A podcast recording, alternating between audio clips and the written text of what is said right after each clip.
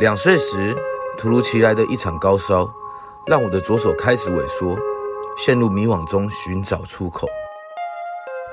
现在，我想与更多的身障朋友及推手们，一同说出生命的灿烂乐章。我是潘伟杰，欢迎收听《The Way Out 左手的世界》。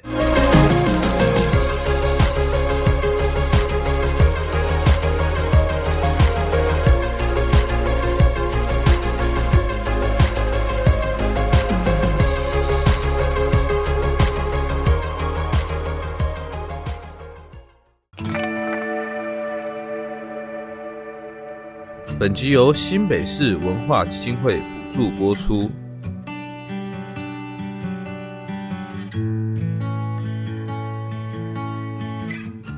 各位听众朋友们，大家好，我是主持人潘伟杰，欢迎来到 The Way Out 左手的世界。今天我们邀请到一位叫做夏关鼎的小提琴手，关鼎，可不可以先跟各位听众朋友们打声招呼？哎，各位听众朋友，大家好，我是小提琴手，我是夏关鼎。哇，听到小提琴手就想到我们以前也有拉过小提琴啊。那我们拉的时候都是狗鸡狗鸡啊呢，哎，那关顶他拉的不是狗鸡狗鸡是非常碎耶哦，对不对？呃，其实我刚刚学的时候，其实也非常的可怕，对，都是我经历过那很可怕的阶段。所以狗鸡狗鸡都是很可怕的阶段。对，这是这是必经之路，必经的人生呃小提琴手之路。对对对对对对。OK，那我可不可以先请关鼎呃跟大家介绍一下你是什么样的障别啊？呃，我是视障，我是全盲，然后连光觉色觉都没有。我连光觉色觉是怎么样的情况下发生视障的？呃，我是早产，然后好像是在保温箱里面待的时间比较久，然后就影响到呃视神经有受损，然后所以才导致我后来的视力状况。嗯嗯嗯，那所以你一出生的时候就失去视觉？对。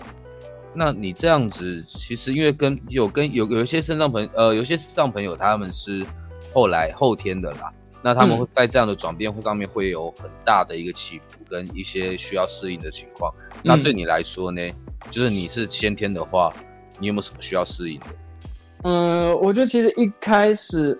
反而是我家人会比较担心，但是他们后来，呃，接收到的一些资讯，就是反而是不要刻意的帮忙太多，帮忙太多的话，可能就是我们会有一个呃依赖性养成，那就会觉得很像一定要有家人的帮忙，我才可以做很多事情，呃，但是爸妈后来就决定说，嗯。就尽量事情可以让我自己自己来，然后遇到事情也都要试着自己去想办法。如果真的遇到真的没办法解决，爸妈顶多才帮你一点点。那我觉得这对我来说训练是蛮蛮有帮助的。所以我觉得没有太多的呃，因为我的先天视障而影响到我的生活方面。当然一定会有一些不便性存在，但是。呃，会尽量的去把它去克服掉，这样子。嗯哼哼，那因为这样子，其实，在跟很多人的观点不太一样的，就是说，有些人会觉得说，哎，我们身身上朋友，然后就是需要去呃去做一些协助啊，或干嘛。但是其实，好像，哎，另外一个观点就是，可能放手让你去做，你反而会学到更多。我觉得这是一个很棒的一个爱，就是想法，对不对？一个一个一个成长的一个方式。呃，我觉得其实协助一不可能完全没有啦，就是一定都还是会需要的。毕竟我们还是有我们自己比较弱势、比较不太能马上去掌握的事情。嗯，那这些就是该需要协助的时候，还是需要去开口，不要说为了就是要面子什么的，然后不开口。我觉得还是。需要的还是要寻求资源，但是如果可以，其他的事情大部分能自己做的，就要自己先去想办法去把把它处理掉，这样子。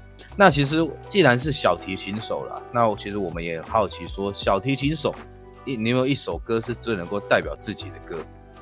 呃，我会选择呃平井间的《轻闭双眼》。嗯，为什么？那当时我刚听到这首曲曲目，其实这首。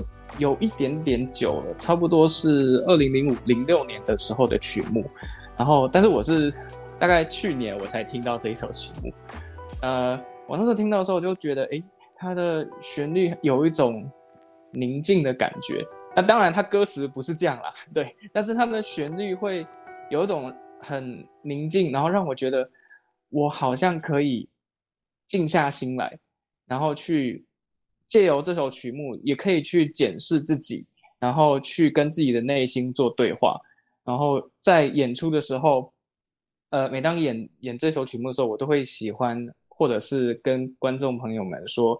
可以试着把你们的眼睛闭上，然后去感受这首曲目带给你们的能量，带给你们的呃内容有什么？那当然每个人的体验都不一样，但是我自己是呃觉得这首曲目带给我的能量是非常满的，所以我非常喜欢这一首曲目。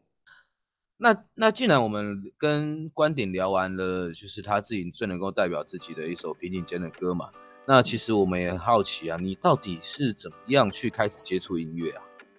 哦，其实我我一开始接触的乐器不是小提琴，我从五岁开始学钢琴。哦，钢琴哦，所以钢琴转到小提琴。对，呃，刚当初是因为，因为我小时候其实是一个蛮静不下来的小朋友，嗯，然后爸妈那个时候想说，哦，我甚至于被。呃，那个时候幼稚园的老师说，这个小孩是不是有过动？要不要去看一个医生之类的？对。然后后来就是呃，爸妈想说，总该找个让他可以专心的事情做做看。然后呢，也是一种就是讲比较不好听，也就是死马当活马医的心态。我想说，哎，他好像听到钢琴声音，他好像对于旋律的东西反应还还是还算有一点点。然后就。嗯，不然让他学学看。但是在那个时候，在找钢琴老师遇到蛮大的问题，呃，为因为呃，因为我是在一个比较乡下的地方。那乡下是哪边？呃，在台中以前的台中县。OK OK。对。然后那个时候要找老师，老师一知道我的状况是视力不方便的，就是会呃。比较担心，因为他们不知道说他们这样子能不能教，然后有没有办法把这个小朋友教好。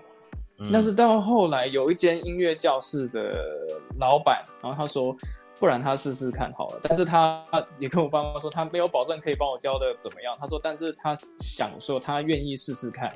哦、呃，然后那个时候就就是往前的开始了。对对对对对对，他等于是我的音乐启蒙老师吧。嗯、然后就从那个时候开始。然后我甚至一开始上课的时候，也不是像有的小朋友可能一次他的一堂课是上一小时，没有，我可能顶多二小时、二十分钟、半小时这样一堂课。啊、一开始是这样子。为什么？因为坐不住。哦、坐不住。好。对，然后呃，还有老师也还在尝试阶段，所以他说一开始先不要把时间拉的那么长，嗯、那就是彼此都在尝试，那就是大家都在磨合。不过这对我来说是一个。还不错的经验，就是不会一开始就把你死死的要按在钢琴椅上，让你就是乖乖要待满一个小时。反而老师给我的是呃很有弹性的过程当中，老师还会带我去就是让我摸摸房子的结构，然后就是接受我一堆很奇怪的问题这样子。然后那他怎么教会你的？我比较多的是靠触觉，然后老师就是他会慢慢就是弹给我听，或者是他会带着我的手去触摸钢琴键盘，因为。钢琴一台完整的钢琴，它有八十八个键盘。那要怎么样去熟悉这每一个琴键的位置，以及你要怎么去用一个正确的方式去弹出它的好听的声音，这是需要花一点时间。那钢琴有分左右手嘛？那左右手的进行都是不一样的，所以老师会帮我录谱。那就是他会分两只手，一只一只手录给我听，然后还要，因为我们还要有指法的问题，所以老师还会跟我讲说指法怎么样是比较合理，怎么样比较适当的指法去告诉我，所以等于是手把手的概念。啊，真的老师其实这样子是很棒的，很有耐心的去教你，对，慢慢的去让你去体会啊，或者是用触觉的方式，我觉得这是个好老师，这真的是启蒙老师的，嗯、对不对？对，他是我的启蒙老师。但是其实也很妙，竟然一开始学钢琴，怎么后来没有成为，没有立志成为，哎，像周杰伦啊这样子去去专门弹钢琴，反而反而为什么会变成去拉小提琴了呢？其实我一直到国中毕业哦，我国中的时候就决定自己大学的时候要考音乐系。嗯，呃，但是我到了国中毕业，我都觉得，嗯，我应该就是用钢琴去当我的大学主修乐器吧。结果在升高一的那个暑假，我有次很偶然，我在广播里面听到一个小提琴家，呃，叫帕尔曼，那、呃、他演奏的孟德尔颂的小提琴协奏曲。哦，我那时候听到，我就，诶，小提琴音色这么特别，因为在那之前听到的小提琴的声音都是出现在流行音乐或者是爵士音乐，可能毕竟我听的东西没有那么多，以前没有听那么多，嗯、那接触比较多都是流行音乐，听到的小提琴都是在流行音乐里面出现。突然间听到在古典音乐里面，小提琴可以有这么大的音色变化，还有呃音乐的张力，然后跟整个管弦乐团的配合是那么的气势磅。气气势那么的好，嗯、对，然后呃，我就决定，也是很快的一个决定，我就决定我要用小提琴当我的主修，呃，大学主修乐器，嗯，自己决定了，然后我就去跟我的钢琴老师聊，我钢琴老师说，哈，你确定吗？他说，哎、欸，你学了十几年呢，对对对对对，那个时候就真的是因为从五岁开始嘛，然后。嗯就钢琴也学了很长一段时间，然后老师说：“可是你对啊，就是你钢琴学这么久，你要突然间换一个从零开始的乐器耶，而且，呃，而且小提琴的入门是非常非常非常难的。那你要怎么样在三年的时间，其实严格来讲是两年多，三年不到，嗯，的时间内你要考大考，然后你要用小提琴当主修，你确定要好好考虑？然后我就说。”老师，我真的很想，我想试试看。他说：“那你先说服你爸妈，你说服你爸妈之后，我没意见。” 对，然后就是后来跟爸妈经过了很长一段时间的沟通啦，就是他们其实也跟老师的担心一样，就是一个从零开始的乐器嘛，嗯、那就是聊了很久。后来我跟我爸妈说，我会就是为自己的选择就是要负会负责任。那如果没有考上，就是再再想办法，再再想办法嘛。那。后来他们也就是决定说好，这样小朋友都已经决定下来了，那就不然就让他试试看好了。所以就是开始经历了很痛苦的学小提琴的一个经历，就从偶拱一拱一开始了，对不对？对对对对对，真的很真的很可怕。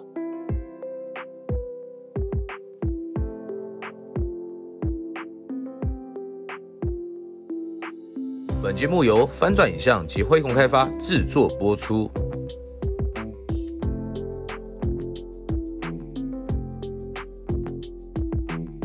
那你既然转了转变转那么大，那中间 OK 除了拱一拱一之外呢，那有没有什么低潮啊跟挫折？嗯，其实我觉得小提琴它除了是一个非常难入门乐乐器之外，它对于视障者来讲更是一项比较艰巨的一个挑战。因为怎么说？呃，因为小提琴它要发出声音是非常发出好听的声音是非常困难的。它不像钢琴，钢琴我们可能手摸上去键盘，你按下去，我们先不管触键的好坏，这个是你碰一下，它其实就是会有一个还不错的声音出现的。嗯，但是小提琴是你，如果你的弓放在是不正确的位置，还有你不懂得它的用力的方法的话，它的声音就像主持人刚刚说的，狗屁狗屁会很可怕。对，所以我。记得我当初让我的声音会变得比较好听，光这件事就花了至少三四个月，甚至还要再久一点点。嗯哼哼哼，对，就是花了非常多的时间。那真正对我来说很严重的挫折，反而是到了大学的时候。怎么说？呃，其实我高中的时候没有上任何一堂小提琴的个别课，都是我的钢琴老师抽额外的时间来教我的。OK，那后来就是可能稍微运气好一点，就是我考到辅大音乐系。然后我上大学的第一天，我在琴房里面听到隔壁的学长姐在练琴，练小提琴。嗯，我就我我的天哪，这这这这这差别哇，天堂地狱哎，这这这这怎么他们怎么这么好听啊？嗯，我拉出来怎么哇，声音怎么这么这么难听，跟他们差距很大哎。嗯，我我。不敢在琴房练琴，嗯，我我在琴房我只敢弹钢琴，我不敢在琴房练小提琴。我小提琴是回到宿舍呢自己偷偷练，然后拉很小声这样，我很怕，因为怕被人家听到，大家讲说奇怪，哎，他这样子拉的，嗯，他是怎么进来的？对，哎、欸，对呀、啊，你怎么进去的？哎哎、可能有送红包吧？哎、欸，没有，就就是呃，但是我后来那段时间我很低潮，我甚至萌生了，就是我想要转校。我要离开音乐系这个地方，我想要到一个就是跟音乐完全不相关的科系。哦，我那时候连转的那么大，很大，因为真的，而且我那时候很不适应学校的呃氛围，就是因为音乐系的压力其实蛮大的。对于，因为我是非音乐班这样子上来，大学才念音乐系，所以很不习惯他们的模式。一开始觉得压力很大，然后。我甚至连转学想要转的学校跟科系，我都已经想好，报名表那些什么都基本上都已经用完了。那你这样应该有特教资格吧？就是老师应该会，因为你你等于是跟一般学生一起在音乐系嘛，对不对？嗯。对，那那你没有去寻求一些老师的特教的一些资源吗？比如说他课后会帮你辅导啊，等等的。在音乐系里面，大部分的大班课就是一样跟大家一起上嘛。那我们还有一个就是主副修的个别课，那个别课就是跟你的主那个指导老师每一个每一周会有一次的一对一的碰面时间。嗯，那那个碰面时间就是老师单独指导你。呃，我比较大的问题就是出在我的主修上面，其他课业就是我可能脸皮比较厚，都一直请同学救我这样。哎、欸，你你要谢谢你有好同学啦。对对对，真的是因为很多人会觉得音乐系可能比较，这个可以讲吗？就觉得音乐系比较冷漠呀。但是我觉得我遇到的同学，可能是因为我自己也。也比较胆胆子大一点，然后就说：“哎、欸，这个要怎么办啊？那笔记可不可以借我？” 对。可是你又看不到，你的笔记借你怎么办？哦，呃，最最妙的是，呃，我同我那些同学他们会帮我打成电子档。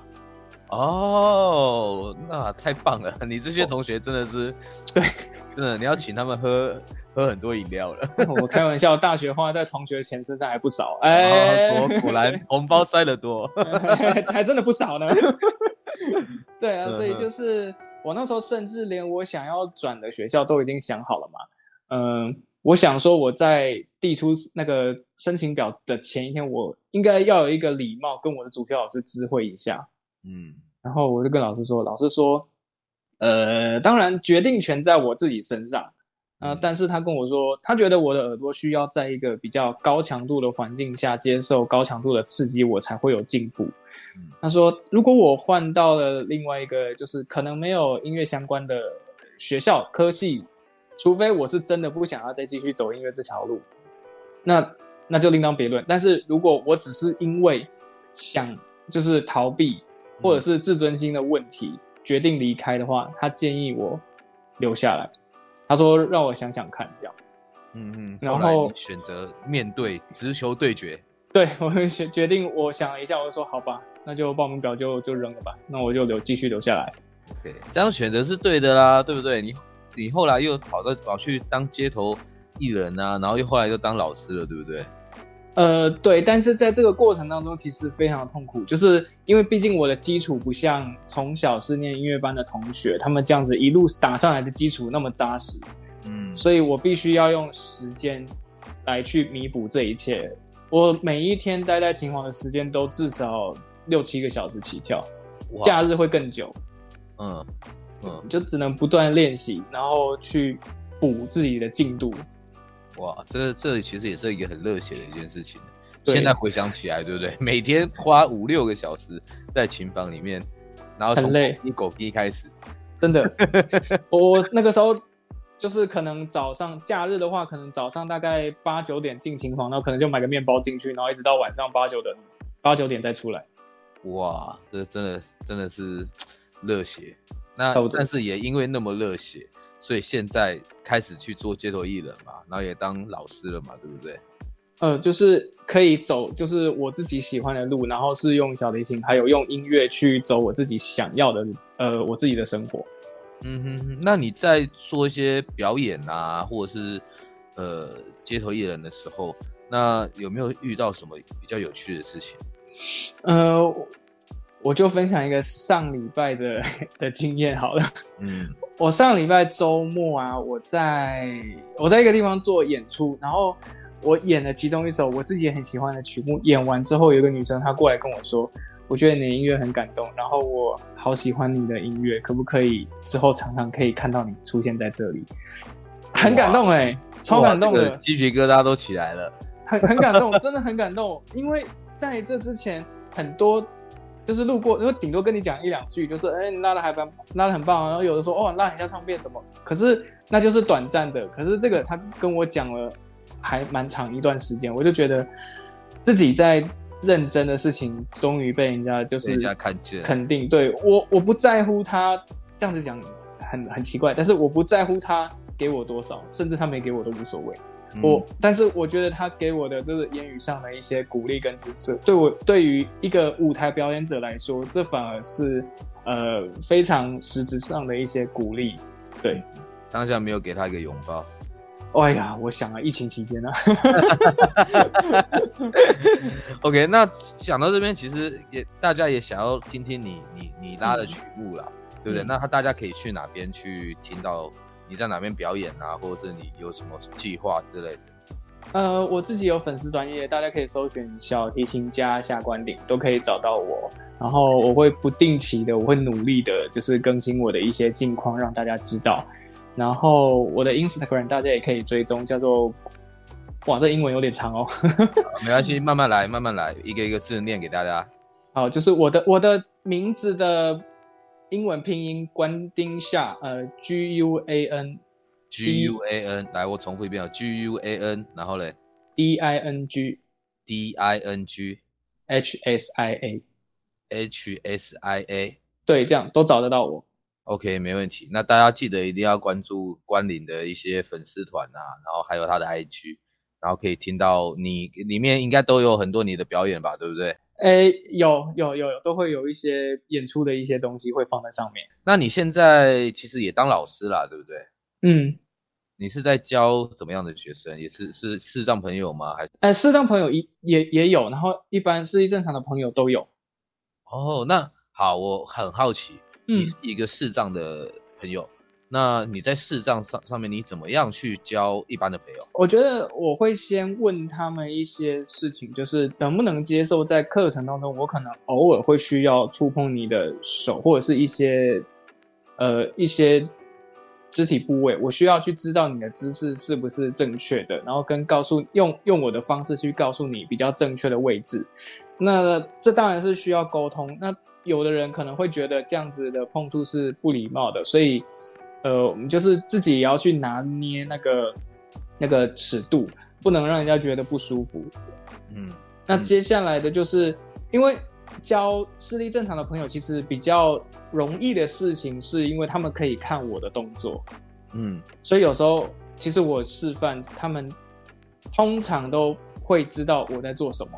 那在教视障的朋友的话，就会更多的需要。建立他们对于听觉的敏锐度，然后还有让他们可以去接触我的一些姿势还有动作，然后去用这样的方式去帮助他们。OK OK，哎、欸，我觉得听起来很棒哎，你有一个自己的方式去去来做教学，对不对？其实也是花了很长一段时间去摸索。我刚开始刚开始教学生的时候，我不太知道要怎么办，因为我会觉得说，哎。啊，我以前老师就这样子教我啊，那为什么突然间现在这样子，这个方式好像是不可以、不能用的，会有点困惑。